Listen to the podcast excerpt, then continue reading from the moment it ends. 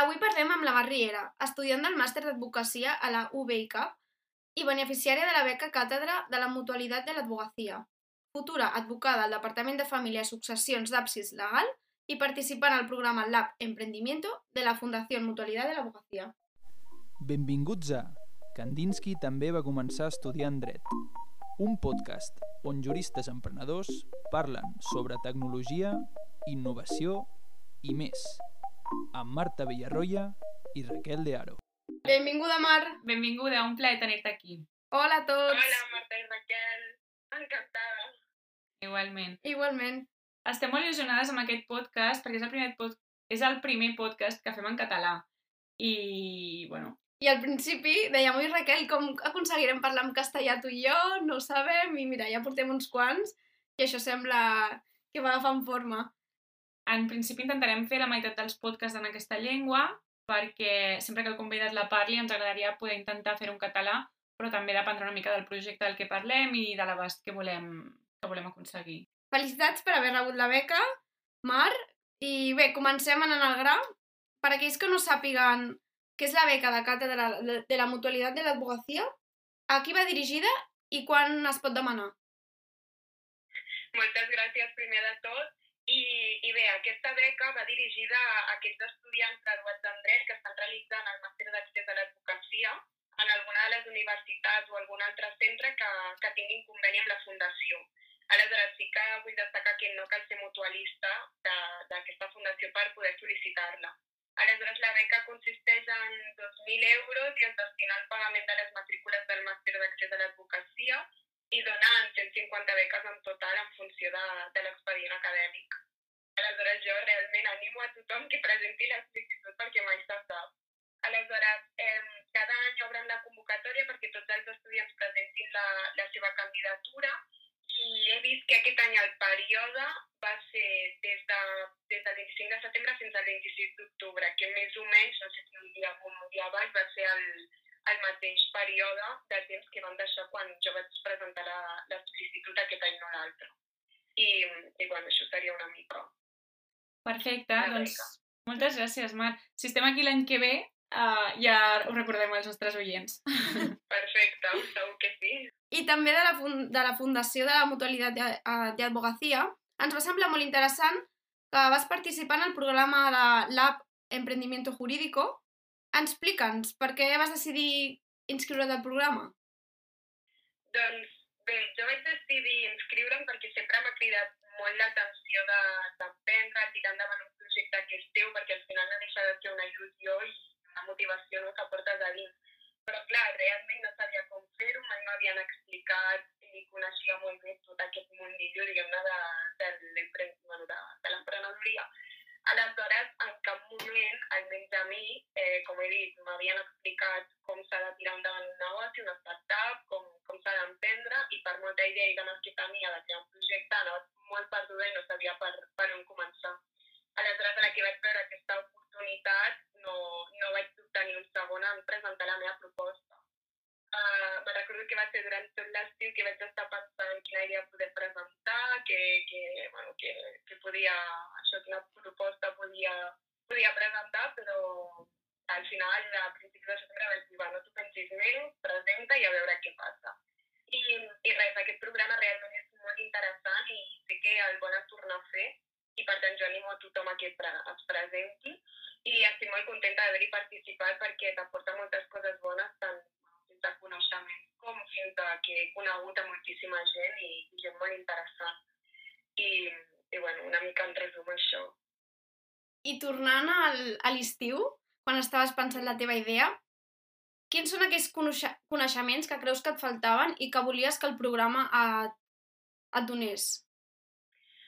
realment coneixements per emprendre jo crec que quasi tots, perquè m'he donat compte que jo tenia la meva idea i pensava, bueno, això vull dir, tens aquesta idea, muntes una mica una pàgina web, una aplicació pel mòbil i ja està. I després de la que em vaig ficar en el programa, vaig començar a fer bootcamps, masterclass, mm, i una mica tot en general, em vaig donar compte que, que molts àmbits i molts aspectes que havia de tenir en compte ni m'havien passat pel cap. Aleshores, eh, bueno, realment després d'haver participat en aquest curs, mm, tinc molts més coneixements no? i molta més idea de, de tot el que és necessari per, per poder emprendre i tirar endavant el que vindria a ser el projecte que, que una persona té, té en ment. I creus que això, no haver impartit aquestes assignatures a la carrera, podria ser com una mancança de la carrera de dret? Eh, sí que podria ser... bueno, jo crec que realment sí que és una mancança perquè no sé si igual que en moltes altres carreres, però jo crec que sobretot el sector del dret i tot el que és l'ensenyament s'hauria de modernitzar, en el sentit que s'haurien d'impartir assignatures que s'adaptessin més una mica la societat no, en la que vivim a dia d'avui, que és una societat totalment tecnològica i almenys a mi, les assignatures que he fet, cap ni una anava relacionada amb, amb tot el que és la tecnologia. Aleshores, eh, realment també el que opino és que on jo he après ha sigut ja en el despatx quan surts en el món laboral i et dones compte que la carrera és molt teòrica i que transmeten molta idea de que qui estudia dret és per ser advocat o fiscal, no? però després quan tu et dones compte de que això no és així, que té moltíssimes altres sortides com tot el que vendria a ser, per exemple, el món del legal tech. I, I això ni t'ho mencionen a la carrera. Aleshores, sí que considero que, bueno, que és molt necessari replantejar-se una mica com, com enfocar aquesta carrera. I bueno, bé, informant-nos informant sobre el programa, sabem que té tres fases. Una primera fase de preincubació, si no m'equivoco, que consisteix a formeu grups i després desenvolupeu una mica la vostra idea, no? I una segona fase que és d'incubació, que definiu el model de negoci i el mínim producte viable, i per últim el, el llançament. I per aquells que els interessi el programa, quin tipus de formació rebeu en aquesta fase de preincubació? Eh, doncs bé, en el programa s'imparteixen bootcamps val? on t'expliquen tot allò que és necessari per, per emprendre, com és la proposta de valor, els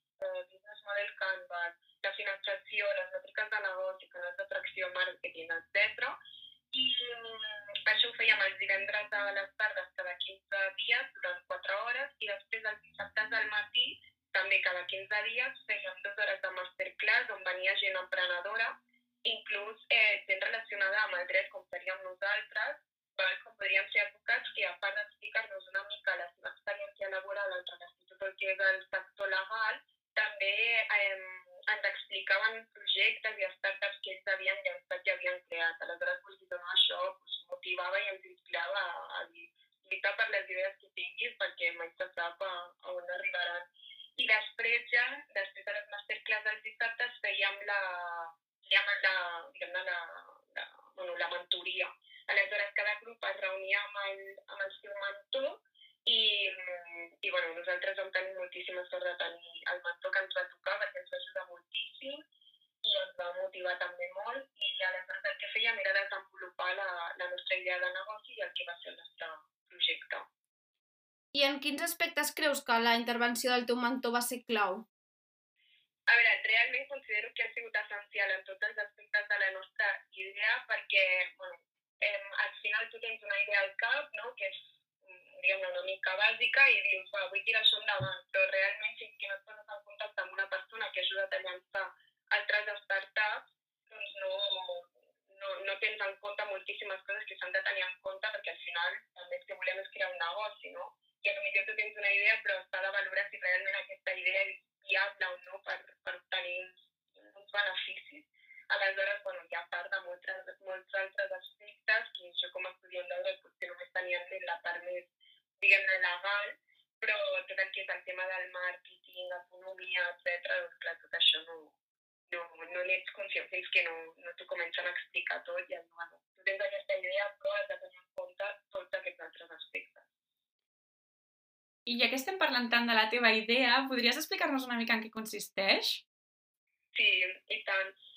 La nostra idea eh, bueno, consisteix en que jo, ja us dic, com quan a l'estiu vaig estar pensant aviam una mica que, quina proposta podia presentar, el que veia és que molta gent que no estudia dret té molts dubtes en el seu dia a dia i no sap com, com resoldre's. I bueno, això realment és un problema, però és així, vull dir, que qui no estudia dret no, no el coneix. I també el problema és que durant tot que és la primària i bueno, l'educació obligatòria, la ESO, etc., mai ens han, eh, ens han bueno, hi ha hagut ni una sola assignatura del dret, ni que sigui dels drets més bàsics que tu tens com a ciutadà. nosaltres el, el que volíem era, era donar, bueno, sí, donar una solució a això. A més a més, amb tot el que era la pandèmia, moltíssima gent anava superperduda quan a ERTE, restriccions, multes, vols, etc. I, i aleshores vam dir, bueno, doncs anem a fer una enquesta i vam fer una enquesta de 269 persones i vam veure que més del 90% van reconèixer que s'havien sentit perduts en alguna, en alguna ocasió en tot el que és l'àmbit legal. Aleshores vam dir, doncs creem una plataforma, una web o una app on l'usuari, que vindria a ser el, el ciutadà perdut, pugui trobar la resposta que busca a través de tres serveis. El primer que siguin preguntes i respostes, sobretot que resolguin aquestes preguntes que es poden fer els ciutadans d'una manera i amb un llenguatge molt senzill, eficaç i didàctic, i després que el ciutadà fes directament les preguntes a través d'un xat i nosaltres eh, el respondríem d'una manera ràpida. I ja el tercer eh, servei ja seria una consulta, diguem-ne, de forma personalitzada amb un advocat especialitzat que, especialitzat que nosaltres el posaríem en, en contacte. Em sembla molt interessant, Raquel, no sé què penses. Sí, és molt interessant i una mica reflecteix el problema que hi ha actualment en el sector legal, que en el fons la professió de l'advocat s'està transformant i cada vegada la tecnologia hi tindrà més pes i la figura de l'advocat tradicional, el que tu truques i li pagues per cada servei que t'està oferint i per cada consulta, doncs suposo que anirà desapareixent i, i cada vegada més um, trobarem les respostes a, a cada vegada més coses a internet. Exacte. O sigui que realment heu, trobo que heu identificat correctament la necessitat aquesta. Mm. Sí, sí, de fet, ja, bueno, amb l'enquesta que vam fer i una mica quan anaves comentant amb, amb la gent eh, la idea que tenia, en general la gent opinava això. Perquè en el teu dia a dia al despatx teniu present la tecnologia? A veure, o sigui, la veritat és que sí que tens present en la tecnologia. El problema és que per exemple, tu quan vols fer un tràmit en alguna administració, al ser professional del dret, t'obliguen a fer molts tràmits per la via electrònica. Però què passa? Que això realment té molts problemes. Jo què sé, quan tu vols liquidar, per exemple, un impost a través del programa d'ajudes, el programa està superantiquat, quan vols fer depèn de quin tràmit la pàgina web es penja, etc. Aleshores, clar, després tu tens algun dubte eh, quan estàs fent el tràmit per la via electrònica, truques i no t'agafen el telèfon moltes hores i el, perquè, el temps que es perd, déu nhi Aleshores, jo suposo que això sí que deu ser per la falta de recursos, però per molt present a vegades que tu puguis tenir la tecnologia en el teu despatx, també jo crec que fa falta que una mica sigui tot el que t'engloba, no? que també la tingui present. Perquè Clar. si no, a vegades és impossible avançar.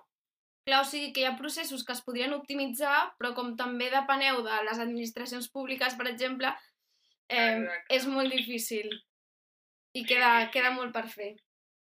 I tornant al, a la teva experiència amb el lab, el lab de, de la mutualitat de l'advocacia, com que parlàvem abans, creus que l'experiència amb el mentor en aquest programa s'aproxima a l'experiència que has tingut tu amb les teves mentores al despatx on treballes? Totalment. De fet, jo vaig començar a, a fer pràctiques en el despatx on hi soc ara, a segon de carrera, per tant, els meus coneixements eren mínims i bàsics, però el fet de tenir això, uns mentors, en el meu cas són eh, dos jefes, dues noies, que, que des del primer moment estan a sobre teu, et guien, et donen...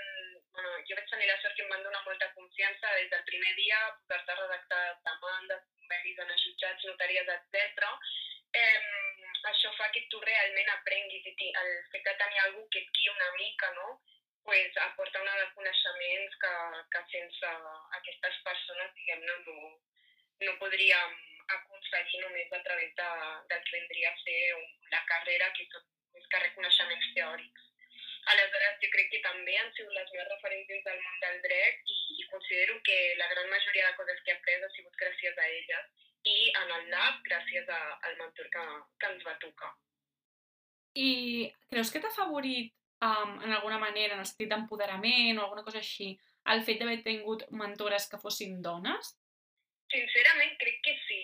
Al final veus que, que una mica en la societat en la que vivim, no? que encara hi ha desigualtats i, i bueno, una mica de bretxes mm, en molts aspectes, encara el fet de veure que, que dues, eh, bueno, en el meu cas, dues noies advocat a un estant que, que són advocades que dediquen moltíssimes hores a, a la seva feina, però que a més a més tenen la seva família, les seves filles i compaginen tot, i, i veure que, que ha canviat molt no? la, la societat en la que, en la, o la visió diguem-ne de la dona que hi havia anteriorment a la que hi ha ara, doncs encara motiva més a, a tirar endavant i a que pel fet de, de ser dona ens hem d'empoderar i, tirar endavant i, i aconseguir tots els somnis que tinguem i ens proposem.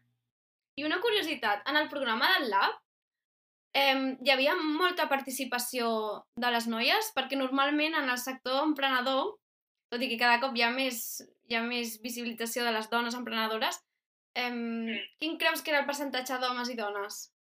realment jo crec que ha sigut molt igualat, tant el de, bueno, entre homes i dones. Eh, hi havia moltíssimes eh, dones també que han participat i han aportat les seves idees i les seves propostes i, i de fet, dos de, dels tres premis guanyadors que van donar van anar dirigits a dos equips on les portadors eren dos dones. A més, eh, en una masterclass ens va venir a parlar la Marlene Esteves, de, sobre el lideratge femení en el sector legal i va ser realment una masterclass superinteressant, ja que la, bueno, la Marlene Esteves ha fundat Woman in a Legal World i, i bueno, ens va inspirar moltíssim de, de veure que lo lluny que ha arribat, no? I, I també considero que està molt bé que en programes d'aquests es tingui tan present el paper de la dona dins d'aquest sector. Totalment. Per mi ha sigut una gran sorpresa el que has dit, perquè mm. m'esperava una resposta bastant diferent.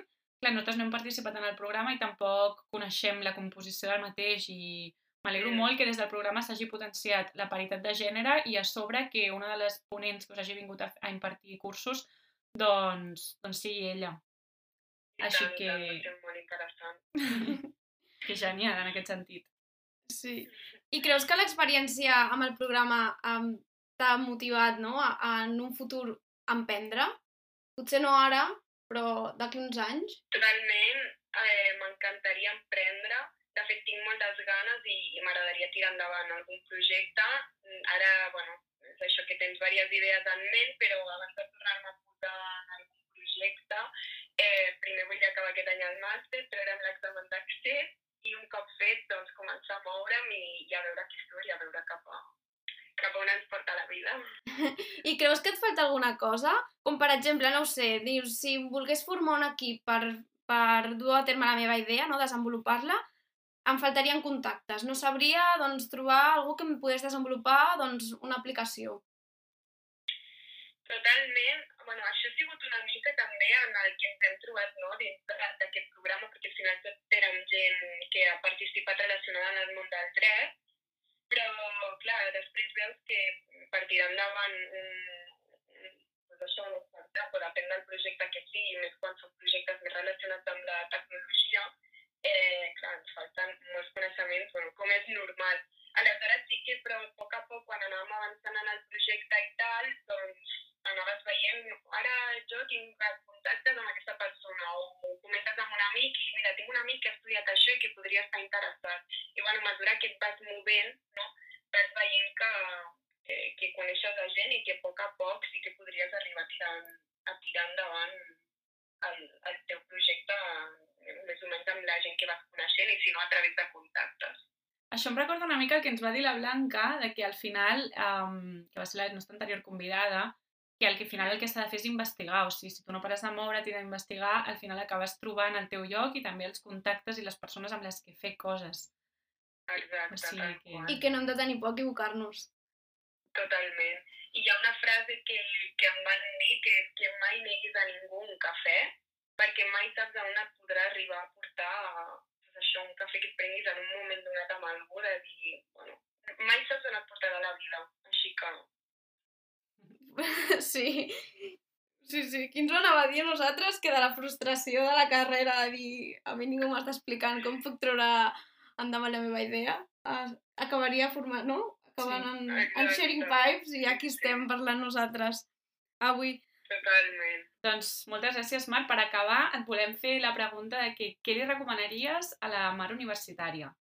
Bueno, primer de tot, moltes gràcies a vosaltres per donar-me l'oportunitat de participar en aquest podcast i el que li, de, li diria és una mica relacionat amb el que estàvem comentant ara, de que participés a totes les opcions i a tots els projectes que te li presentessin a, a la vida que, i que això, que sobretot que, que fos molt proactiva i, i, i que lluités per realment aquests somnis i, i allò que, que ella tingués en ment. Que guai. Doncs tu, sense saber-ho, has dit exactament el mateix que la teva amiga Blanca. En sèrio? Sí, Tenim alguna cosa en comú. totalment. Sí. I, i res, ja l'última pregunta seria doncs, que nominessis a un o una dels nostres pròxims convidats. Bé, jo li comentaré a ell que considero que seria molt interessant que, que participés el que va ser el meu mentor, el Carlos Sendra, en el programa de l'Aprendimiento Jurídico, perquè considero que podria ser molt interessant i que podria inspirar moltíssima gent que, que té dubtes sobre si vol emprendre o si no i que podria motivar a, a moltíssima gent. Doncs genial. Uh, moltes gràcies, Marc, per haver perdut aquest temps de diumenge amb nosaltres. Només faltaria, ha sigut un plaer, m'ho he passat molt bé. I res, que ens queda pendent un cafè, Exacte. I tant, que sí que amb això de la pandèmia costa una mica Ja. trobar el moment. Bueno, i el lloc. Total. doncs res, moltes gràcies, Marc. Moltes gràcies a vosaltres. Moltes gràcies. Doncs fins aquí el programa d'avui. La setmana que ve amb qui contarem? Doncs ens acompanyarà la Laura Bastons, una, una companya de la universitat, amiga, i ella és una emprenedora nata que amb només 18 anys va crear la seva primera empresa.